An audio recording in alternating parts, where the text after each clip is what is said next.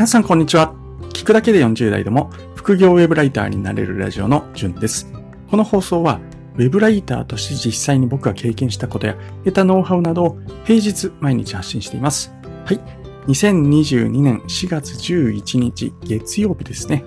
本日のお題は記事構成の作り方がわからないほか、えー、4つの質問に答えていきたいと思います。先週の続きですね。ウェブライターに関する悩みや疑問、質問など100個回答中です。今日は61個目から65個目の質問になります。はい。えー、最初に質問5つ、えー、あげますと、1つ目がですね、仕事帰りにウェブライターの副業をやるのがきつい。どうすればいいですか ?2 つ目、ウェブライター案件の直接契約ってどうやって取るの ?3 つ目、得意分野を増やすにはどうすればいいですか ?4 つ目、仕事が忙しくてウェブライターをやる時間がない。で、5つ目、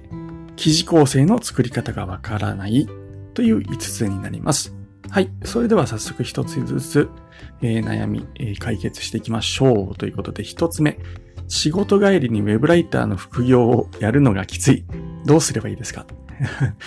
あの、わかります。僕もですね、3月末にですね、えー、脱サラするまでは、えー、副業として、えー、ウェブライターをやってました。今もまあ農作業の、今、土日とかにウェブライターやってるので、これがですね、仕事をやりながら、ウェブライターをやるっていうきつさはわかります。はい。えー、すごく 共感します。えー、で、どうすればいいっていうところなんですけれども、まあ、帰ってきてからやるっていうと、まあ、集中力がきついとか、帰ってくるのが遅いとか、眠いとか、まあ、いろんな理由あると思うんですけども、あのー、まあ、電車通勤だった僕のことを前提に、えー、お話をすると、えっ、とですね、電車の中でウェブライターの仕事をしてました。で、当初ですね、えスマホでやるのと思ったんですけど、えー、まあまあ、それは置いといて、当初はですね、あの、スマホを使ってライティングすればいいやと思って、Google の Keep、Google Keep っていう、なんていうんですかね、メモ機能があるんですけども、そこにですね、えー、見出しなんかをもう事前に書いておいて、そこに文章を書いていく。あるいは、電車に乗ってる時に見出しを考える。なんてことをやっていたんですけども、まあ、うんどうなんですかね。僕はフリックが遅いのか、携帯がちょっと、うん、あれなのかわかんないんですけど、そんなに効率が上がんなかったんですよね。で、えー、じゃあ何かどうしたかっていうと、僕はですね、電車に乗っている時間に、えー、リサーチをしました。はい。えー、リサーチだったら、なんだろうな、えっと、書いたりするのと違って、まあ、効率よく、パソコンとそんなに違いなく、記事を調べたりできるのかなっていうことで、電車に乗っている時間はもっぱらリサーチ。で、まあリサーチするのが終わったってなったら、次は、えー、記事のタイトルとか見出しなどの、うん、構成を作るっていうことをしておりました。でライティングはもう可能な限りキーボードが使えるパソコンでってことで家に帰ってきてからやっていたので、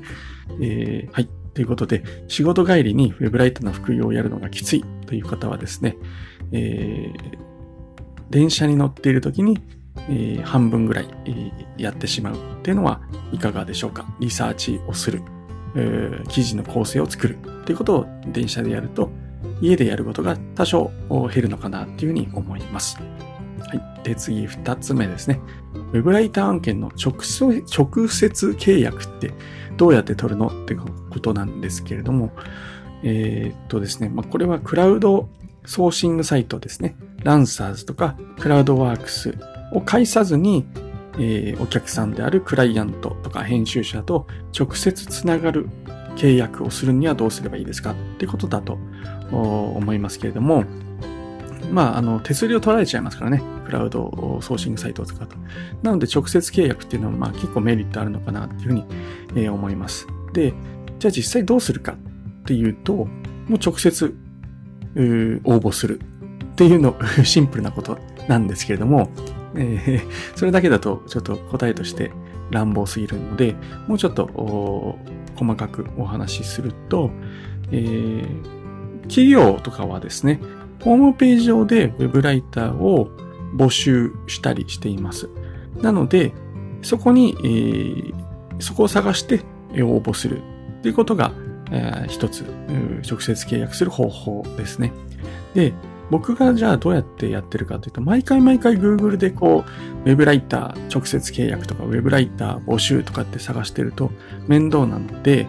Google のアラート機能っていうのを使ってます。えー、Google でですね、えー、にはアラート機能っていうのがあって、えー、検索したい文字を事前に登録な、何個でもできるんですよね。確か。うんまあ、まあ、100個とかやったことないんでわかんないですけど、まあ、普通に10個とか20個とか登録できるので、あらかじめ、えー、今言ったウェブライター募集、えー、ウェブライター、なんだろう、応募とかですね、えー、キューボとかですね。そんな、あの、ウェブライターを募集してそうな企業を探したい人が、えー、打ち込むようなキーワードを Google アラート機能に直接、えー、登録をしておきます。でこの登録をしておくと、1日、えー、自分が、えー、とですね、えー、設定した間隔でメールが来るようになります。で、そのメールを、まあ、あの、都度都度チェックするっていうふうにしていると、まあ、結構いろんな案件が自動的にこう自分の方に来るので、まあ、気に入ったのがあったらそこに応募するっていう方法があるのかなって思います。あとはですね、ツイッターをやってください。ツイッターでは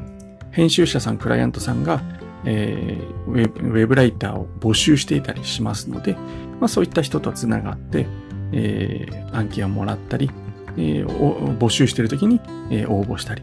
あるいはツイッターで自分がウェブライターをやっているっていうことを書いて、プロフィールとかにですね。で、まあ、ウェブライターのことを日々つぶやいたりしていると、まあ、編集者さん、あるいは企業の方からですね、えー、ちょっとこういう案件あるんですけどやってみませんかなんていう話もあります。実際僕もですね、えー、そういった形で案件を獲得したりしております。あとは、えー、オンラインサロンですね。はい。えー、ウェブライターとか、ブログ系、えー、あるいは副業系のオンラインサロンに入ると、そのコミュニティ、コミュニティ内で仕事の募集をしたり、えー、していることがあ結構あります、えー。コミュニティ内の方が、まあね、皆さん安心して仕事が、えー、募集できるっていうことで、結構その中でだけ仕事を募集してますよ、なんていうクライアント、編集者さんの人もいっぱいいますので、オンラインサロンに入るっていうのも一つの手かなって思います。特にウェブライターであれば、ウェブライター系のオンラインサロンに入るのが、まあ、おすすめかなというふうに思います。はい。えー、ちなみに僕はですね、ウェブライターラボというところに、入っております。はい。で、次3つ目ですね。あ、ちな、あの、ちなみにちなみになっちゃいました。えー、僕はですね、オンラインサロン、今言ったウェブライターラボの他ですね、えー、Kindle を作るためのサロン、同じ、えー、オーナーの中村さんって方がやっているサロンなんですけども、Kindle を作るサロンにも入っていますし、あとフリーランスの学校というコミュニティにも、入っております。はい。次3つ目ですね。得意分野を増やすにはどうすればいいですか？っていうことなんですけれども、これはですね、えー、僕は実を言うと得意分野っていうのは特に、特化してこれが絶対得意ですなんていうのは今現在そんなに持っていないんですね。えー、得意分野にしたいなっていうふうに思っているのは、まあ、実際僕がやっている農業であったり、あと、まあ、昔からやっている投資、仮想通貨とか、金融投資なんかをやりたいなと思いつつ、全然やってません。で、何でもやってる状況なんですね。で、えー、まあ、ちょっと答えとずれるかもしれないんですけれども、得意分野を増やす、まあ、書ける分野を増やすっていうふうに解釈すると、勉強しながらやる。で、エレゴノミせずにですね、やってみるっていうのがいいのかなっていうふうに、えー、思います。選ばずに案件をやっていくと、まあ、どうだろうな。人によると思うんですけど、1ヶ月、2ヶ月、3ヶ月と継続してその案件をやっていると、もうそこが得意になってくると思います。はい。えー、で、まあいろんな選択肢を自分の中でこれも書ける、あれも書けるって持っておくのは武器になるので、まあやりながら、勉強しながらやる。書けそうな案件だったら、募集を躊躇せずに、えー、応募する。ということで、まあ、得意分野っていうのは増やしていけるのかなって思います。で、自分がこんな案件書けるのかなって、えー、思うことあると思うんですけれども、書けます。はい。で、あとですね、初心者が調べながらやるっていうのは結構メリットがあって、え僕はですね、わかりやすい記事を書くっていうことを信条としてウェブライターやってるんですけども、そのためには専門知識がない方が結構わかりやすく書けたりするんですよね。えー、下手に知識があると、初心者目線で文章が書けないっていうこともあるので、わからない中、リサーチをして、えー、書いていくと、あ、初心者なんで、どこがわからないとか、この言葉がわかりづらいとか、何を言ってるのかわからないから調べるなんてことを調べて書くので、本当初心者目線でわかりやすい記事が書けるようになりますので、まあ、あの、知らない分野でも、えー、躊躇せずどんどん応募して書いていくってことで得意分野を増やしていけるのかなっていうふうに、え、思います。はい、えちょっと長くなってきたんで、はい、ちょっと巻きますね。で、4つ目。仕事が忙しくてウェブライターをやる時間がない。はい。えー、結論はですね え朝活をやってください。あのー、何時間寝てるか、ね、皆さん違うと思うんですけど、僕は、えー、以前、だらだら朝寝るっていうことをしていたので、で、土曜、土日とか休みの日もですね、えー、なんだろう、10時とか11時まで寝てたりっていうすごいもったいないことをしてたんですけども、もう朝起きる時間を決めるということで、えー、やるとですね、仕事前に、えー、平日は朝やって、土日も仕事がある平日と同じように朝起きるということで時間を確保していました。あとは無駄な飲み会とかですね、だらだらテレビ見てる時間とかってありませんかね？はい。なかったらちょっと申し訳ないんですけども、何かしらやっぱり無駄にしてる時間ってあると思うので、まあそういった時間を削って、早く寝て、朝活をやる。ってことで、時間は確保できるんじゃないかなっていうふうに思います。はい。で、最後ですね。5つ目。記事構成の作り方がわからないっていうことなんですけども、記事構成を作るって言うとなんか小難しいことだって思うかもしれないんですけども、記事構成の作り方って、実を言うと簡単なんです。やることと、調べることっていうのは基本的に決まっているので、キーワードさえあれば記事構成って作れるんですよね。だ例えば記事構成の作り方っていうキーワードがあったとしたら、そこから記事構成って僕だったら作れるんです。はい。僕だったらっていうのは、要は作り方を知っているからです。で、えー、今言った通りやること調べることは決まっているので、実は簡単なんです。でじゃあどうすればいいかっていうと、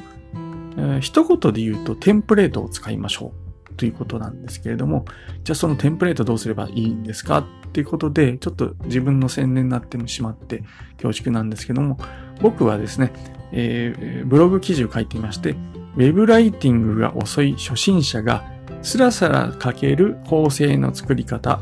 5ステップで簡単というブログ記事を書いています。ここにですね、記事の構成の作り方を詳しく書いていますし、テンプレートも、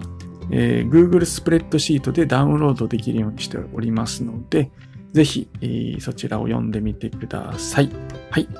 以上ですね、えー、本日5つの疑問に、疑問悩みに答えさせていただきました。振り返りますと一つ目が仕事帰りにウェブライターの副業をやるのがきつい。どうすればいいですか？っていうのは、まあ、電車で、えー、リサーチとかしましょう。電車の時間を使いましょう。で二つ目、ウェブライター案件の直接契約ってどうやって取るの？ということで、Google アラート機能を使いましょうということと、Twitter とかオンラインサロンも活用しましょう。三つ目、